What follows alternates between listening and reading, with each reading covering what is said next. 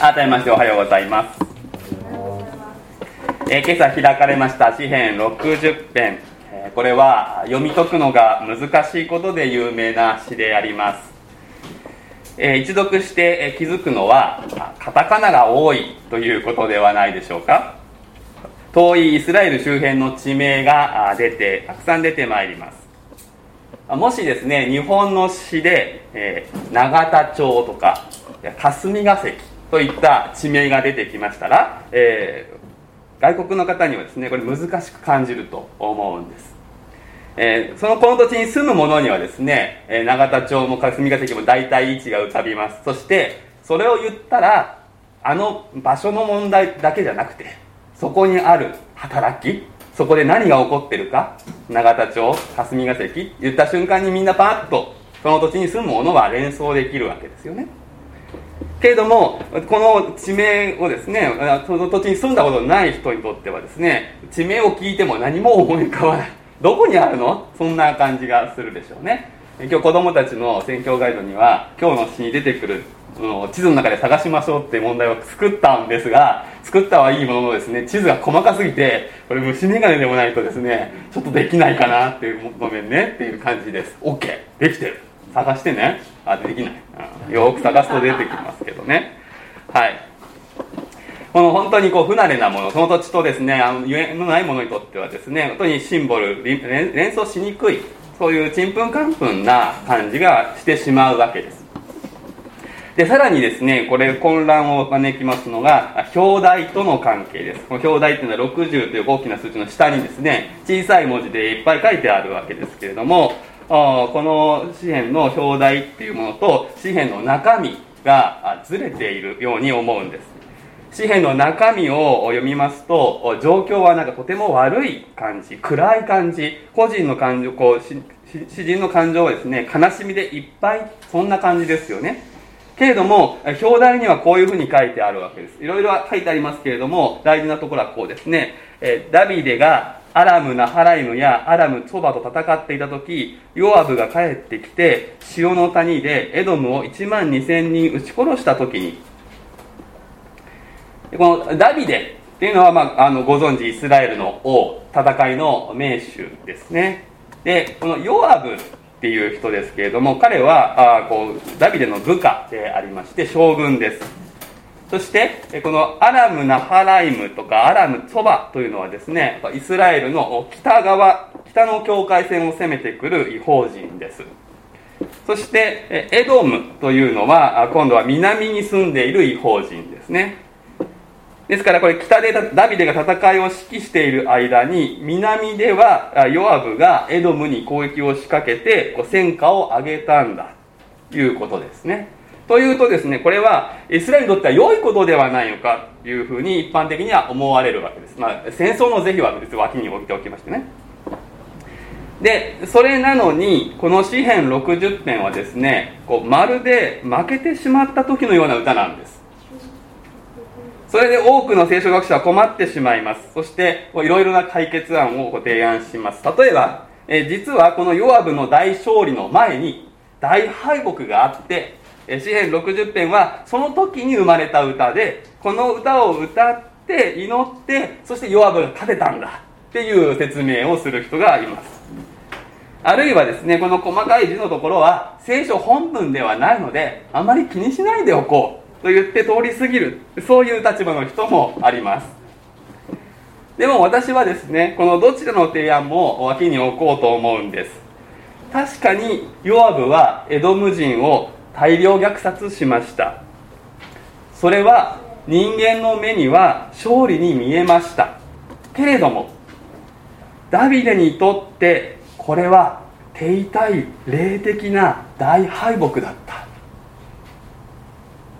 神様と共に歩む民にとって手を出してはいけない戦いであり勝ってはいけない勝利だった。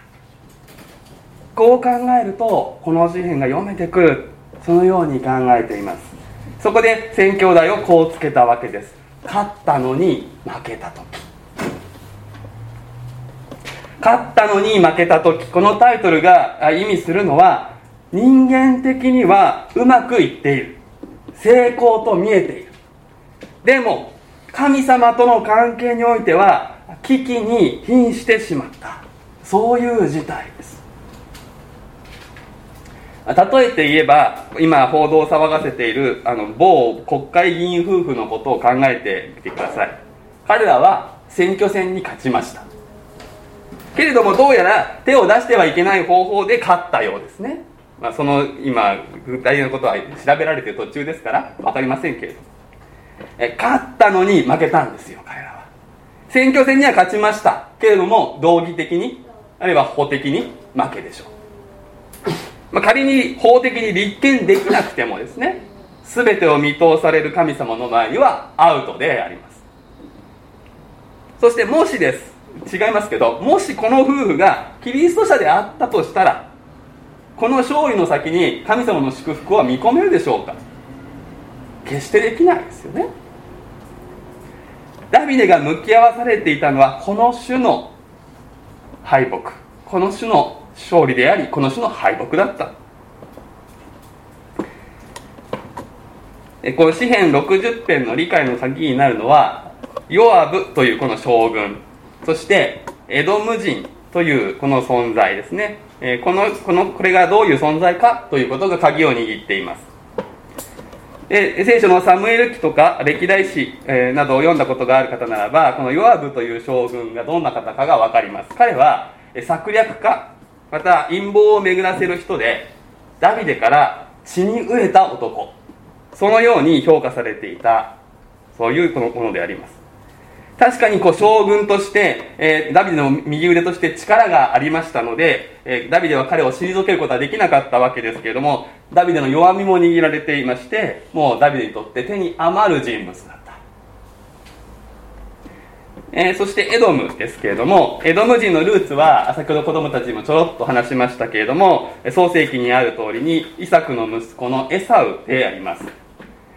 でイスラエルの先祖がヤコブです。その兄弟の双子の兄弟のエサウですからつまりこのエドム人とイスラエルというのはこう民族的に兄弟関係でありまして違法人とはいえ最も近い民族なわけです。そして神様はこのエドム人の領地とその生活を守っておられました。新明記を読むと分かりますがかつてモーセが約束の地を目指して旅をした時にエドム人とは戦ってはいけないというふうに言われました。エドムの土地を迂回して遠回りするようにと指示されたほどです。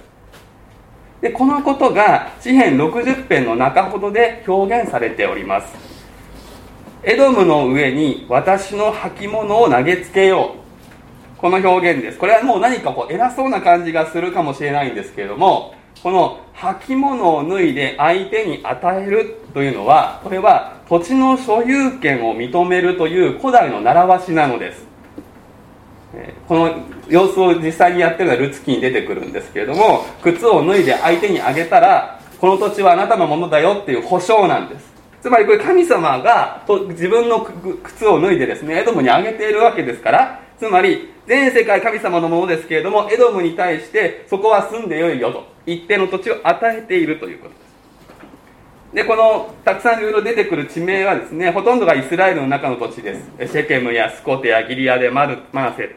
この土地をイスラエルに神様与えた。同じようにエドムにはエドムの取り分を持たせているということがここで表現されているわけです。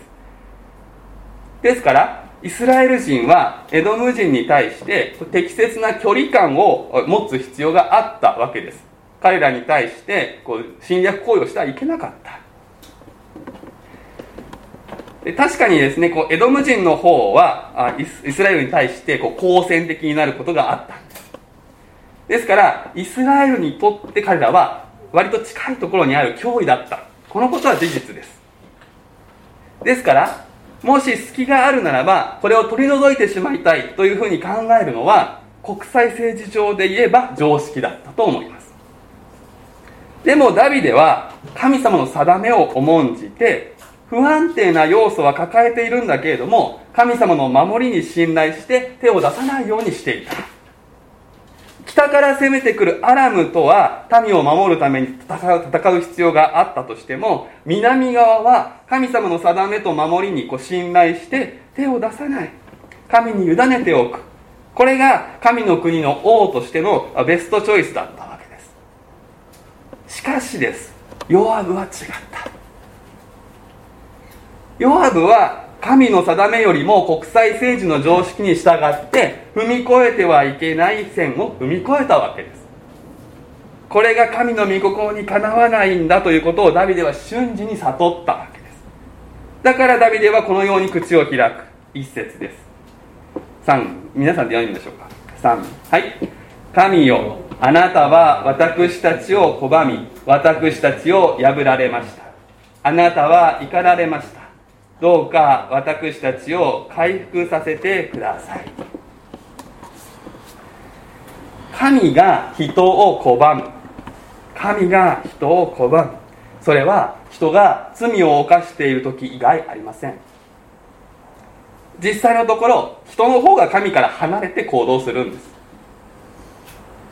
そして私たちは自分の罪と真剣に向き合う時にああ神に拒まれても仕方のないものだな。怒りによって滅びてしまってももう何も言えないものだなと自分のことをわきまえる。ダビデはそのような今心境なわけです。だからこれ表面的に現実的に何かが起こってるわけではない。やってしまったことの大きさ。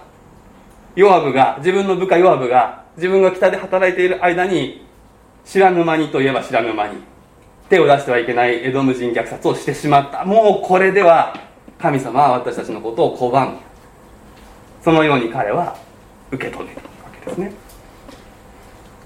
けれどもダビデのように神の恵みを知っている者はですね同時にこの方が回復を与えてくださる方であるということも知っていますからすかさずにどうか私たちを回復させてくださいと祈ることもできるわけです。これは目の前の敵との関係ではありません。エドム人はみんなやられてしまってるんですから勝っているんです。回復すべきなのは神様との関係です。今回の場合ダビデ一個人の問題ではありません。彼はいわば監督不行き届きということです。彼はそれを嘆いている。2節を読みましょう。3はい。あなたは地を揺るがし引き裂かれました。その裂け目を癒してください。地が揺れ動いているからです。これは地震とか地割れの表現を用いてダビデの目に国全体がどう見えているかということを描いています。ヨアブのやり方に賛同するそういう人がある程度いたでしょう。でも一方でダビデと同じようにこのことを衝撃を持って受け止める人たちもいたでしょう。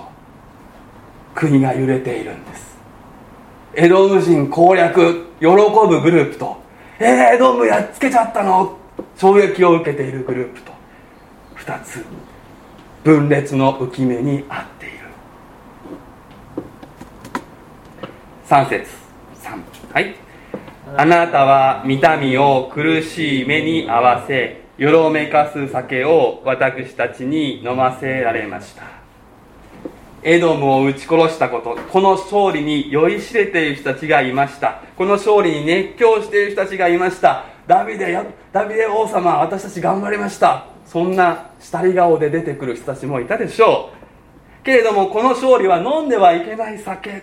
飲んではいけない強い酒。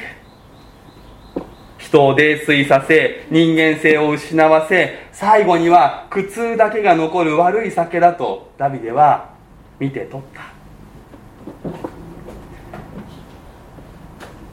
ここで1節から3節まで「あなたは」というふうに神様が主語で神様がそのことをしたように描いておりますけれどもこれは神様の主権を認めている表現でありまして原因が神であるというふうにことが言いたいわけではありません。問題の原因は人にあります。そして神はこれを許容された。けれども人の罪の背後に神様のご主権を認めるならばその先の回復癒しこれらもまた主権者なる神が与えることができると信じる道が開かれるわけです。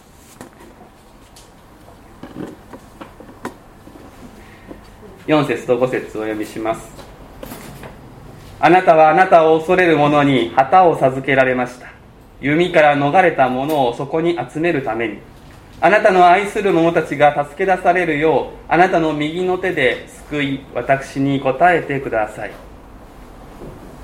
旗とありますけれどもこれは戦いを指揮するものであります。日本の戦国時代なんかでもそうですね。武将は旗を掲げてそして戦うわけです。で、まあ、ただただのシンボルではなくて旗のあ上げられ方によってですねいろいろなこう命令系統があるわけですね。あっちに攻めろとか退却しろとか集まってこいとかですね。でここで古代の戦いがそのようなものであったことを用いて神様ご自身が旗として神様のところに助けを求めて集まるそのことを願っておられるのだということがここで描かれています。あなたはあなたを恐れる者に旗を授けられました。これは神様のもとに集まる道が用意されているということです。そして神様のもとに集まるならば何が起こるかというとあなたの愛する者たちが助け出される。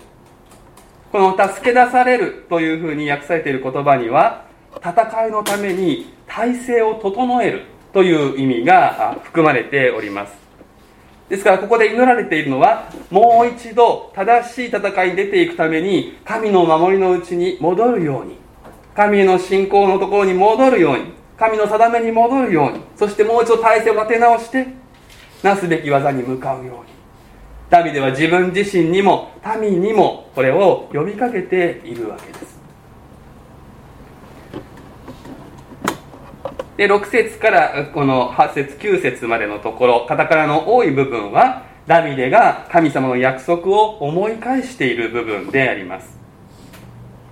先にお話ししましたようにエドム人にはエドムのための神様の計画がありそれを人間が踏み越えてはいけなかった。そしてイスラエルには豊かな神の計画と約束がありこれに基づいて民は行動することが求められました。向き合うべきことに向き合う。取るべきものを取る。境界線の外には手を出さない。たとえ人間的に脅威であってリスクであると思われることでも神の定めでないならば神に委ねておく。ダビデはこのことを再確認するのです。9節は翻訳の都合もあって少し理解しづらい部分ですけれどもこのエドムまでイスラエルを導くことは許されていないということを反語的にこう逆的逆説的に表現しているのだと理解できます。誰が誰がと言いますけれども誰もいないのです。神様がそこに行こうとしてないから。そしてダビデの切なる願いは10節に極まります。一節の言葉を反復しつつ彼は叫ぶのです。神よあなたご自身が私たちを拒まれるのですか？神よあなたはもはや私たちと共に出陣なさらないのですか？神様が中心にいらっしゃらないならばどんな勝利も虚しいよろめかす酒になってしまう。どうか敵から私たちを助けてください。人による救いは虚しいからです。神にあって私たちは力ある働きをします。神が私たちの敵を踏みつけてくださいます。神の民は私たちはただ勝てばよいのではないのです。ただ成功すればよいのではないのです。神様と共に戦い神様に勝利していただく。人が神に信頼し神に従うことにより神ご自身が悪を抑え込む。こうでなければ本当の勝利本当の成功ではないのです。私たちの生活人生の中には敵と思われるプレッシャーやリスクや圧迫解決すべきことは多々あります。しかし本当の敵は私たちのうちに潜む。ヨアブなのです。このヨアブを放っておいては勝ったのに負けてしまう。人間的には成功したように見えて霊的に危機に瀕するということが起こる。勝ったのに負けた時これを牧師バージョンで考えている方がおられました。その方こう書いています。長年牧師として仕えてきて思うこと。お世話やトラブルの処理はうまくなるが牧師本来の使命からずれていく。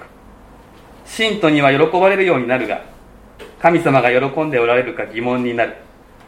聖書理解は深まるが御言葉に生きようとする真実さは浅くなる。これは牧師ならわかる。牧師のうちに潜む弱分に負けるとこうなるな。私の戦いです。勝ったとに負けた時一般的な教会バージョンではこうなると思います。礼拝に人はたくさん集まり献金は豊かになるけれども御言葉に従う熱意はほどほどにされる活発で賑やかな集まりになるが霊的な純粋さがあるかどうかは疑問になる。神の臨在を失った教会ほど惨めなものはありません。人数が少なくても神の臨在がそこにある清い神の交わりがそこにあるならば私たちそこで命の水をいただいて生きていくことができますけれどもいくら人の目に華やかで賑やかでワイワイしていたとしても神の臨在がない。それはもはや教会ではないわけですがそこに教会だ。自分たちの教会はうまくいっているともし思うことがあったらこの詩篇60編を用いて悔い改めなくてはいけない。勝ったのに負けた時こうならないことを願いますがあなたバージョンではどういうことになるでしょうか。ぜひ考えていただきたいと思います。そして自分だけは純粋だと思い込む間違いから守られるようにとも祈ります。ダビデはヨアブの残虐さを糾弾するのではなくて自分のこととして受け止めて民全体を代表して嘆きました。自分を軸にして自分を旗にして国をまとめ直そうともししたら分裂は収まらない。むしろ加速したでしょう。そうではなくて旗である神様のところに一人一人が立ち戻り体制を立て直す。これが神の導かれる方法です。私たちもこのことを祈るものでありたい。お祈りをいたします、うん、私たちを愛しまた正しい道に導いてくださる神様尊い皆をあがめて賛美いたします。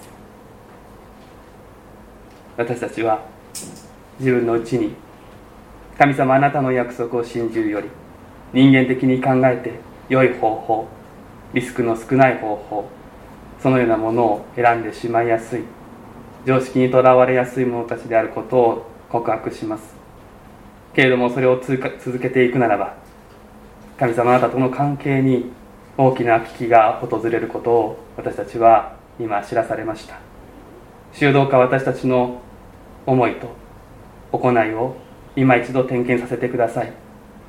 勝ったのに負けた時そのような事態に陥らないために私たちが悔い改めるべきことがあるならば今悔い改めさせてくださいますように。肌として戻ってくるようにと掲げられているあなたの皆に私たちが立ち戻りもう一度しっかりと信頼を置いてあなたの戦いにあなたが戦うようにと向かわせてくださっている本当の戦いに本当の勝利をもって臨むことができるように導いてください。救い主イエス・キリストの皆で祈ります。アーメン。